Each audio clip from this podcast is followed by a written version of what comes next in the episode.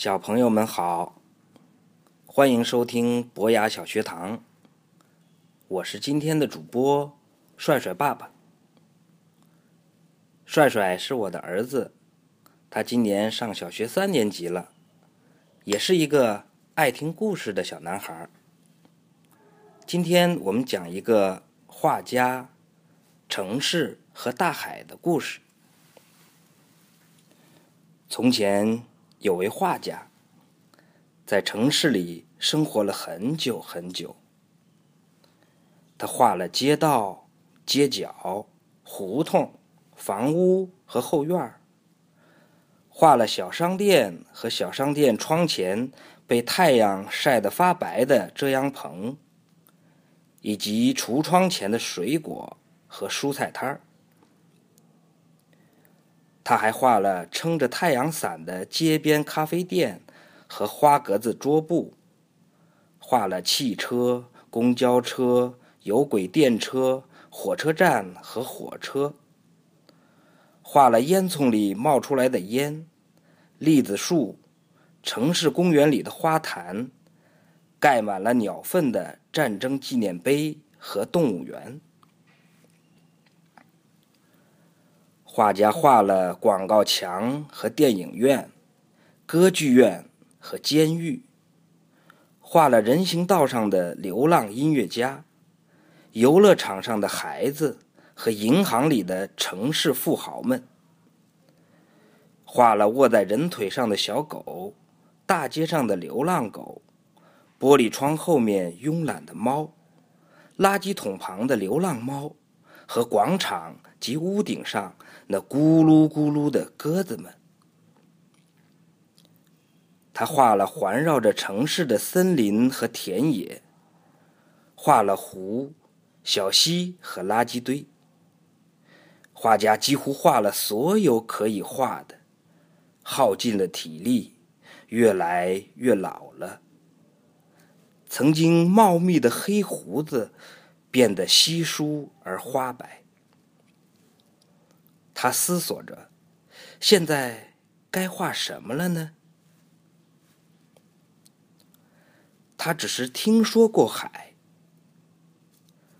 画家是个穷苦人，几乎赚不到足够的钱买画布、颜料、衣物、一幢小小的房子和充足的食品。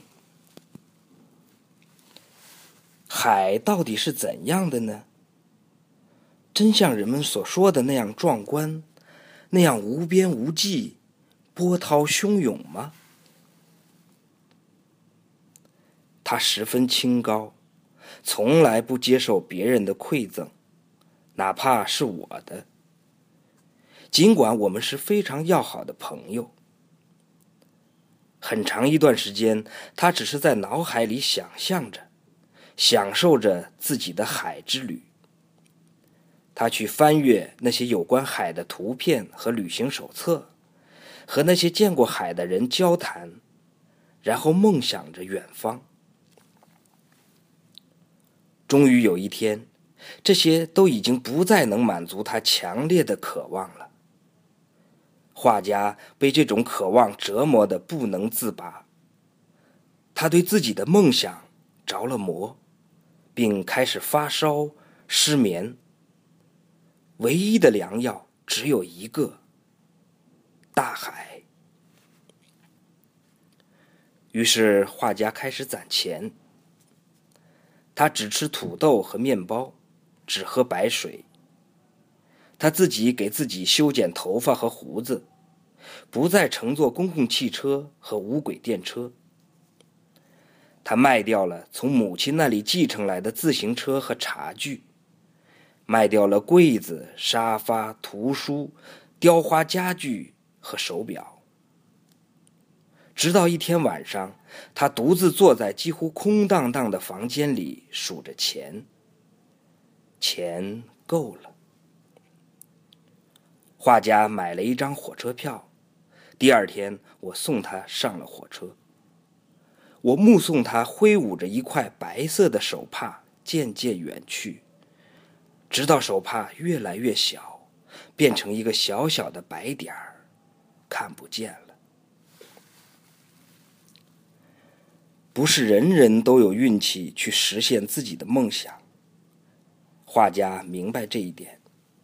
当他下了火车，向开往小岛的船走去时，非常激动，紧张的提行李箱的手指都开始抽搐。终于站在了海边。这时，画家所有的语言和思想都在瞬间凝固了。海水一直延伸到天边，碧波荡漾，波浪推向沙滩，又退回去。它卷起一个又一个白色的浪花，奏出低沉的旋律。那旋律直触画家内心深处。他在岛上租了一个便宜的房间，那是一个又小又脏的房间，墙面也凹凸不平。房间里只有一张床、一张桌子、一把椅子和一个柜子。只要一走动，木地板就会吱吱呀呀的叫。洗手池上的镜子。已经照不见人影。一张蜘蛛网在镜前飘动着，但画家可以从窗口看到大海。此时，在这世界上似乎只有他、大海和那从未听到过的旋律。时间一天天的过去了。画家背着画夹在附近走来走去。他画着所看到的一切，无论是阴雨绵绵，还是阳光灿烂。面对那等待他的一个又一个景色，那映入他眼帘的一幅又一幅画面，他的画笔几乎应接不暇。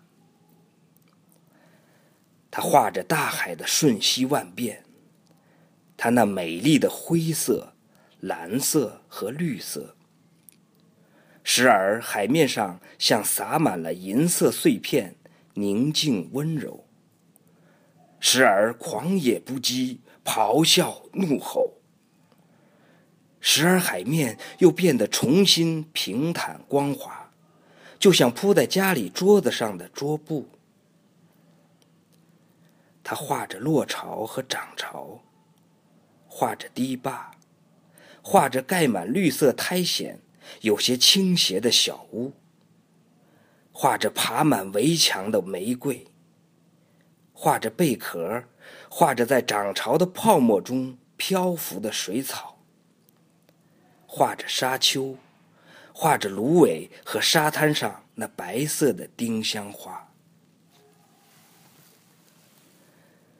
他画了港口里的渔船。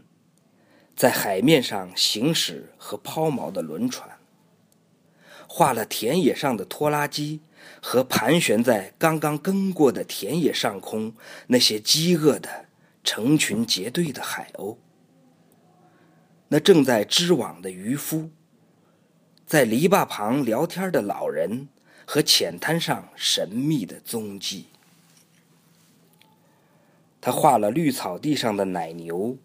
堤坝上的羊群和支离的土地上倒映着破碎天空的废水坑，画了粮仓、马厩和草地上巨大的草垛，画了正在田里工作的农夫、院子前的粪堆和那些孜孜不倦刨着土的母鸡们。他总是一大清早。甚至在天还没亮之前就起床作画，一直画到最后一缕天光消失。很快，小岛上的居民就都认识了他，他也跟他们成了朋友。那是一段美妙的日子，大家端着一杯酒或茶，围坐在一起。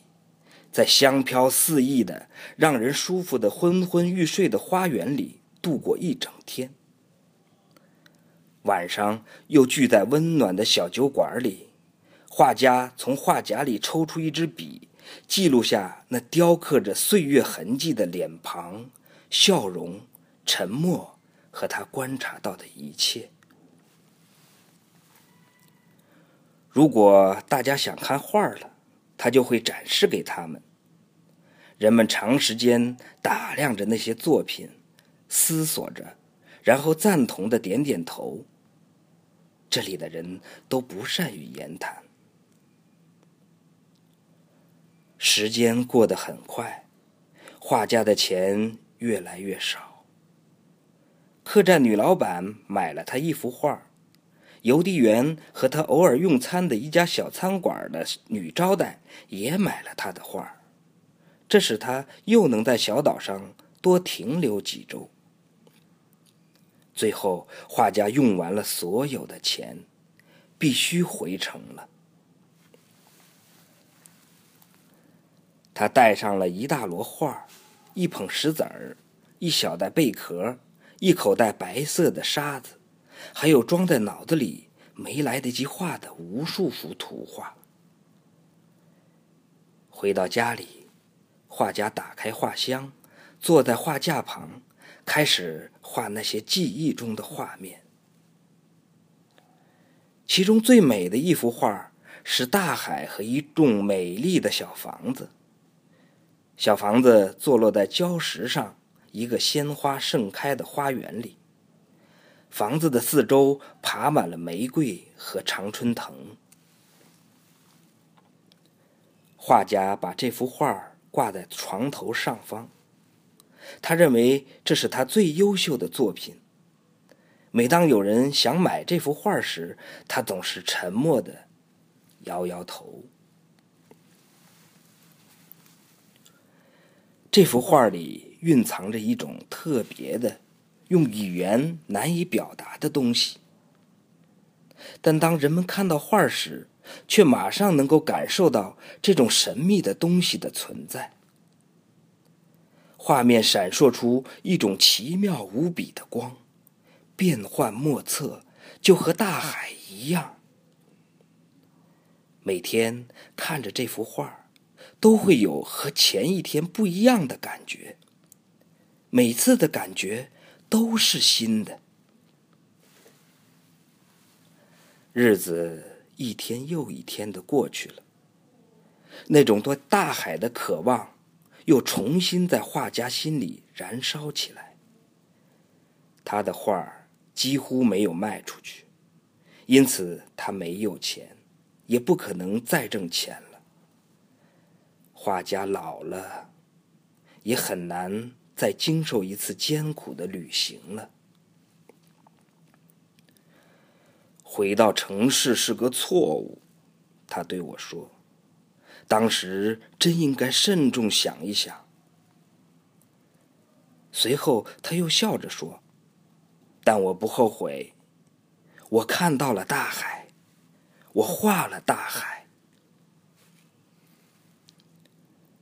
有一天下午，他像以往一样坐在自己最喜欢的画前，认真端详着那幅画。这是他卧室里挂着的。唯一一幅画。一开始他没有在意，以为是眼睛在和他开玩笑。当他再次仔细的端详那幅画时，他确信一切都是真的。画里的小房子的门开了一条缝隙，他眯起眼睛，向前探出身子，那门又继续打开了一些。画家往里窥视，看到一个舒服的小房间，中央立着一个画架。他不由自主的站了起来，走进那扇敞开的门，走进画里。那幅画马上接纳了他，对眼前发生的一切，画家一点儿都不感到惊讶。他走进小屋，坐在画架前。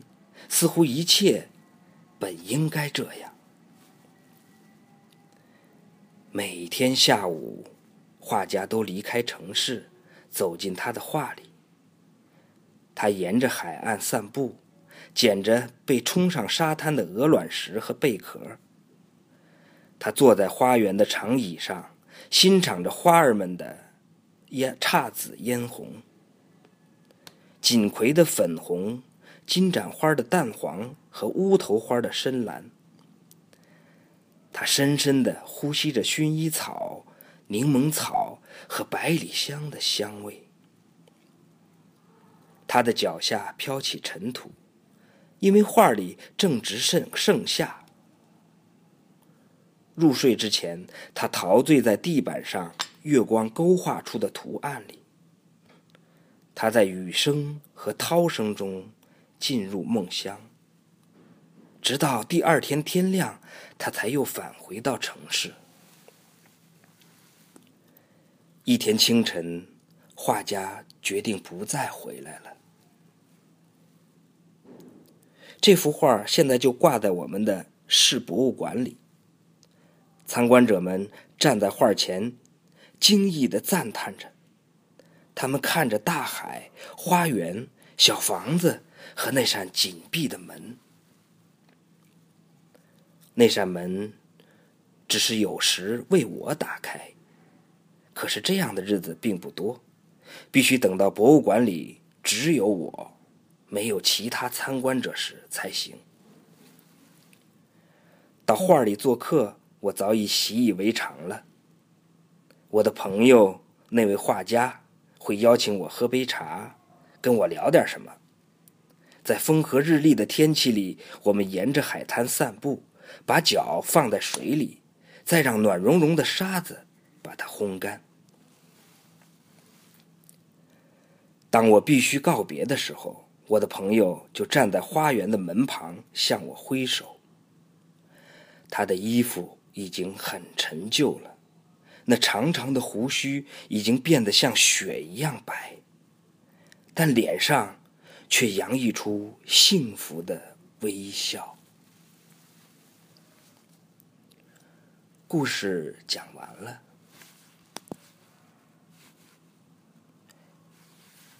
讲完这个故事，帅帅爸爸马上就要到一个叫做青海省的地方去出差。青海有一个海字，但是那里并没有海。那里有一个叫青海湖的地方，藏语的意思。就是青色的海的意思。它是我们国家最大的内陆湖，也是最大的咸水湖。对了，小朋友，你们一定想到了，它的水是咸的，很有意思吧？好了，帅帅爸爸马上应该出发了，很希望。以后还有机会给小朋友们再讲新的故事。那好，今天的博雅小学堂就到这里，我们下次再见吧，小朋友们。